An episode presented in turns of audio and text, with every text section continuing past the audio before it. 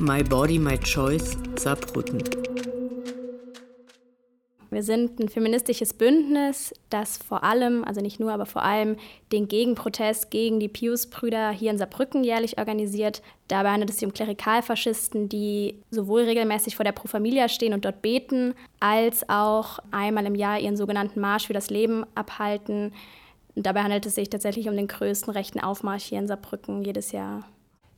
Die Pius-Bruderschaft ist eine Bruderschaft, die vor allem in Frankreich, im französischsprachigen Raum aktiv ist, aber auch hier in Saarbrücken ein Priorat betreibt. Und die sind A, strenggläubige katholische Christinnen. Ähm, ich, wir streiten manchmal darüber, ob man das gendern sollte. Ich gendere das, weil gleichermaßen Männer wie Frauen und ihre Kinder jährlich auf die Straße gehen, um uns das Recht auf körperliche und reproduktive Selbstbestimmung zu verwehren.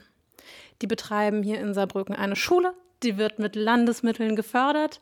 Man darf sich gerne fragen, wieso immer noch. Das ist eine ganz, ganz stramme Mischung aus Christentum und rechtsradikaler Gesinnung, würde ich sagen. Für uns als Bündnisgruppen eine explosive Mischung ist. Wir würden uns gegen beides im Einzelnen engagieren und in dem Fall kommt beides zusammen. Ich würde vielleicht auch noch mal ganz kurz ergänzen, dass es, also manchmal, wenn man Bilder von denen sieht oder sich so Videos anguckt, wie die durch die Straßen laufen, dann wirkt das erstmal relativ absurd, weil die betend durch die Straßen laufen und dann denkt man vielleicht, okay, das sind irgendwie ein paar religiöse Spinner.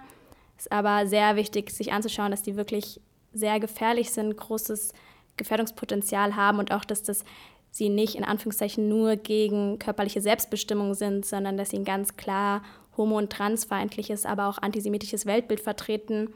Da kommt es regelmäßig zu Holocaust-Relativierung und genau, es reden auch regelmäßig AfD-PolitikerInnen auf den Veranstaltungen. Ich glaube, von außen, es wirkt manchmal ein bisschen, als wäre das jetzt irgendwie, könnte man ignorieren, sondern das muss man schon das als, als das ernst nehmen, was es ist. Genau, und deswegen machen wir auch den Protest jedes Jahr. Ich glaube, dadurch, dass wir sehr viel darüber diskutieren und versuchen offen zu diskutieren, was ist eigentlich Kampf für Frauenrechte, was ist Kampf für queere Rechte, wie hängen diese Kämpfe auch zusammen. Weniger was trennt die, sondern mehr was eint die. Und inwiefern passen die beide in unsere gesellschaftliche Analyse? Kriegen wir es bisher ganz gut hin, das auch zusammen zu denken und Kämpfe gemeinsam zu führen.